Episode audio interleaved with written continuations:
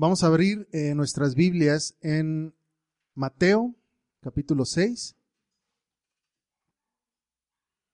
Vamos a leer versículo 25 al 34. Mateo 6, versículo 25 al 34. Dice así, Por tanto os digo, no os afanéis por nuestra vida ¿qué habéis de comer o qué habéis de beber? Ni por nuestro cuerpo, ¿qué habéis de vestir? ¿No es la vida más que el alimento y el cuerpo más que el vestido? Mirad las aves del cielo que no siembran ni ciegan, ni recogen en graneros, y vuestro Padre Celestial las alimenta. ¿No valéis vosotros mucho más que ellas? ¿Y quién de vosotros podrá, por mucho que se afane, añadir una estatura, a su estatura un codo? Y por el vestido, ¿Por qué os afanáis? Considerad los lirios del campo, cómo crecen y no trabajan ni hilan. Pero yo os digo que ni aun Salomón, con toda su gloria, se vistió así como uno de ellos. Y si la hierba del campo que hoy es y mañana se echa en el horno, Dios la viste así, ¿no hará mucho más a vosotros, hombres de poca fe? No os afanéis, pues, diciendo qué comeremos o qué beberemos o qué vestiremos porque los gentiles buscan todas estas cosas, pero vuestro Padre Celestial sabe que tenéis necesidad de todas estas cosas, mas buscad primeramente el reino de Dios y su justicia, y todas estas cosas os serán añadidas. Así que no os afanéis por el día de mañana, porque el día de mañana traerá su afán, basta cada día su propio mal. Muy bien, oramos. Padre, te damos muchas gracias por tu palabra. Gracias porque nos permites meditar en ella, ser instruidos en ella. Rogamos en esta hora por la ayuda de tu Espíritu para que nos dé entendimiento, para poder comprenderla y para poder ponerla en práctica. En Cristo Jesús. Amén. Muy bien. Normalmente cuando leemos este pasaje, lo leemos, no sé si te has dado cuenta, desde la perspectiva de mis necesidades y cómo éstas llegan a ser cubiertas, ¿no? Es lo que normalmente hacemos. Sabemos que Dios bendice y maldice según la obediencia del hombre al pacto o desobediencia. Pero no debemos por ninguna manera entender esto como que Dios está condicionado a mi obediencia. ¿Sale? Eh, si me porto bien, bueno, Él me va a bendecir y si me porto mal, él trae juicio. Y si no hago nada, bueno, se mantiene inmóvil. No es así. Él es soberano y actúa según su voluntad. El enfoque principal eh, del pasaje no es tanto mis necesidades, ¿no? O que Dios está esperando a que tú pidas algo o el ver alguna necesidad en ti para cubrirla, sino que el enfoque es eh, que debemos de priorizar o que tenemos que poner en su perspectiva correcta las cosas. Dice, ¿no es la vida más que el alimento y el cuerpo más que el vestido? Esto tiene que ver todo con la ética. Por ejemplo, el ladrón. La prioridad del ladrón no es cumplir la ley de Dios, ¿verdad? Su prioridad es suplir su necesidad, cual sea, ¿verdad? Que esté, que esté pasando, ya sea si tiene hambre, esa es su prioridad en el momento. ¿Sale? Esa es su prioridad. Esto lo podemos aplicar a cualquier área de, de nuestras vidas. Aunque nos habla el pasaje de necesidades tan básicas como el alimento o la ropa, podemos aplicar esto a toda nuestra vida. Por ejemplo, la salud, la familia, la justicia. Toda decisión es ética y según qué decisión tomemos, va a evidenciar nuestras prioridades. El título de esta enseñanza, por así decirlo, es un oxímoron. ¿Sí saben qué es?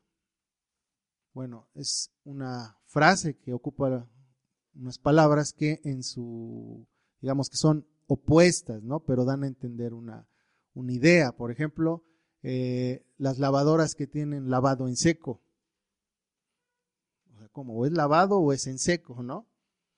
O los muertos vivientes, ¿no? Cosas así, ¿no? es, eh, da, da esta idea, ¿no? Te dan a entender algo, pero en sí las palabras tienen significados opuestos. El título es politeísmo cristiano. Sabemos que el politeísmo es un culto a varios dioses, ¿sí? Y esto se ha dado siempre, aunque pensamos que es una práctica de la antigüedad, bueno, es una práctica muy vigente, ¿no? Eh, por ejemplo, pensamos que esto era muy común con los aztecas, con los santeros, ¿no? También los griegos, los romanos, pero no, también se practica en, nuestros días, ¿no? Eh, realmente choca, ¿no? El título porque entendemos el cristianismo como la religión que que adora, que adora solamente a un Dios, ¿verdad? Y que este Dios, aparte, es celoso y demanda adoración exclusiva. Lo leemos en sus mandamientos, ¿no? No tengas dioses ajenos delante de mí. Él demanda exclusividad. Entonces, cuando decimos politeísmo cristiano, pues como que nos hace ruido, ¿verdad? Hay algo mal ahí en esto. Pero no me refiero al cristianismo en sí, sino a los cristianos que ponen en juego su fe al no reconocer el señorío de Cristo sobre toda esfera de sus vidas. En la antigüedad, ¿en qué consistía el culto a los dioses? En que, por ejemplo, un hombre podía entrar un día a un templo y pedir por su necesidad del día, ¿no? Bueno, hoy no tengo trabajo, voy a pedir trabajo a este Dios. Saliendo de ese templo podría cruzar la calle y bueno, me hacen falta hijos. Pido otro Dios, ¿verdad? A la diosa, ¿no? De la fertilidad. ¿Sabes qué? Necesito hijos. Aquí está mi, mi ofrenda. ¿Qué pasaba cuando alguno incumplía con, con la demanda? Pues muy fácil, ¿no? Simplemente me voy al templo de al lado a ver si este sí me cumple, ¿no? Era muy fácil, ¿no? Incluso eh, eh, con esto ellos de alguna manera castigaban ¿no? a, su, a su Dios al decir, bueno, ya no voy a, a, rezarte, ya no te voy a traer ofrendas, sino ahora se las voy a traer a alguien más. Esto pasa muy comúnmente en México, ¿sí? Todos conocen al santo San Antonio, ¿no? ¿Sí saben cuál es? No, ¿verdad? Es, es, el santo que ponen de cabeza para que les den o para que cumpla sus demandas amorosas, ¿no? Y el, y el pobre santo está de cabeza el tiempo que sea necesario para hasta que le cumplen, ¿no? Si no, no lo, no lo voltean. Y bueno, es, es parte, ¿no? De este, de, esta, de este paganismo, ¿no? Pero ¿qué tal con el cristiano? El cristiano politeísta no es diferente. Él tiene un Dios, fíjate, que se ocupa de los asuntos de la política, de la economía, asuntos internacionales, el trabajo, la educación, y es el Estado. Y por otro lado tiene otro templo donde está otro Dios que se ocupa de asuntos no tan relevantes, ¿sí? Asuntos más privados del corazón, que se llama Jehová. Algo, por ejemplo, que el Estado no pueda resolver, vamos con Jehová. ¿sí? Por ejemplo, tengo una disputa legal con un hermano o con cualquier persona y pues me voy a pelear basado en las leyes del hombre, ¿verdad? Cuando veo que se pone complicada la cosa, que bueno, ya di suficientes mordidas, que nomás no sucede nada, voy y oro a Dios. Señor, ayúdame, ¿no? En esta situación tan complicada. O al revés, ¿sí? Cuando no vemos algo que es resuelto por Dios, vamos a pedir ayuda al Estado, ¿no? Entonces, si te fijas, es lo mismo. En la semana eh, vi un, un, un, video acerca de, bueno, en el que está un pastor que animaba a sus ovejas a, a ser puntuales con el pago de sus impuestos. ¿sí? Él argumentaba que, bueno, que lo que Pablo había, había dicho era, eh, al decir sométanse a todas autoridades, no era exclusivamente autoridades cristianas. Él argumentaba esto. Decía, tú no tienes que preocuparte por esto, tú paga, ¿sale? Por eso Jesús dijo, dad al César lo que es de César y a Dios lo que es de Dios. Entonces, lo que tú hagas con los, o lo que ellos hagan con los impuestos, a ti no te debe de preocupar. ¿sí? Tú cumple, porque Dios lo que, lo que quiere es que tú seas un ciudadano ejemplar. Y bueno, tiene muchas fallas, ¿no? Esto. El, creo que el gran problema parte de las presuposiciones más básicas de esta persona, ¿no? Por ejemplo, si nuestra cosmovisión no está fundada en la roca o en las presuposiciones correctas, entonces es inevitable caer en el politeísmo. Si no asumimos que Dios es dueño de todo, hablando por ejemplo en, relación a los impuestos, y que su gobierno es total, estamos asumiendo que el propietario es otra persona y que la autoridad la tiene alguien más. En Roma había muchos dioses y la gente era libre de rendir culto a quien ellos quisieran. Pero la máxima autoridad era el emperador. Podías pasar el día entero rindiendo culto a tu Dios, a Marte, por ejemplo, pero el día de pago hacías a un lado a tu ídolo y tenías que cumplir con las demandas de tu máxima autoridad. Un ejemplo de esto lo podemos ver en el libro de Daniel. Nabucodonosor levanta una estatua y manda a todos a adorarla. Sabemos que Babilonia era una nación pagana, ¿verdad? Había culto a muchos dioses, pero la ley del rey era la máxima autoridad. Incluso él reconoce esto en el versículo 15, cuando dice, ¿y qué Dios será aquel que os libre de mis manos? Él entendía esto. Sabía que había muchos dioses, pero ¿quién tenía más poder que él? ¿Quién los podrá librar de mi poder? Sadrach, Mesach y Abednego sabían perfectamente que adorar la estatua del rey, al hacer esto, perdón, reconocerían la autoridad del rey sobre todos los dioses, incluso sobre Jehová. Ellos tenían sus prioridades bien claras no estaban dispuestos a adorar la, estatua, incluso estaban dispuestos a dar sus vidas antes de negar el gobierno de su Dios. Volviendo a Mateo 6, texto que leímos, encaja muy bien esto, ¿verdad? No es la vida más que el alimento y el cuerpo más que el vestido. Ellos entendían muy bien esto, ¿sí? Esto está ligado fuertemente al reino de Dios. El reino de Dios lo debemos entender como el gobierno de Dios sobre toda creación. Muchas iglesias entienden el reino de Dios como un tipo de gobierno en el futuro, o un gobierno que está recluido al corazón solamente. El afirmar que el gobierno de Dios es ahora y que es sobre todo y todos, es ponerte en una posición difícil, es ponerte en una posición en la que tienes que vivir consistentemente en lo privado y en lo público. Es por eso que no agrada mucho.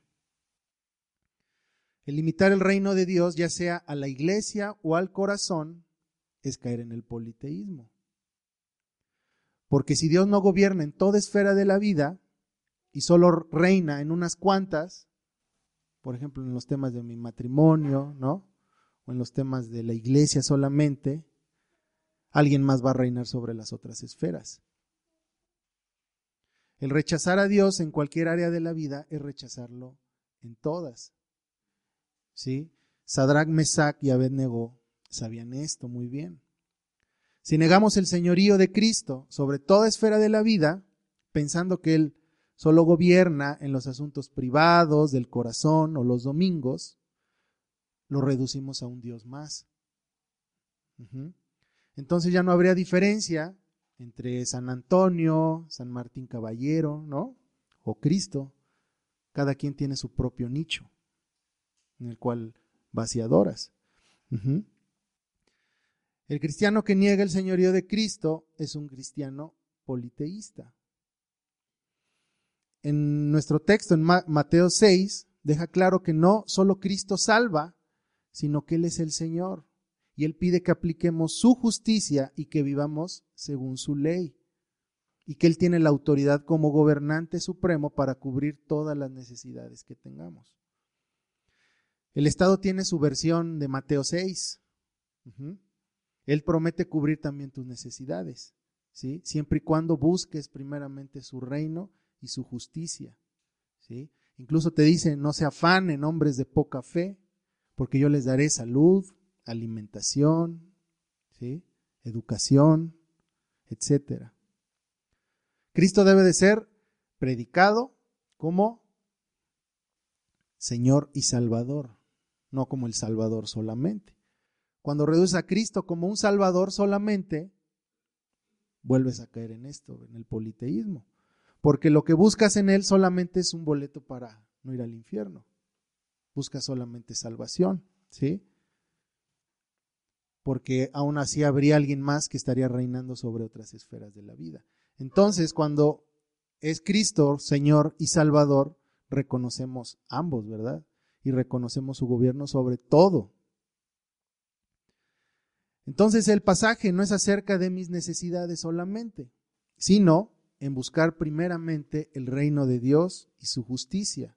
¿sí? Es acerca de tener nuestras prioridades bien definidas.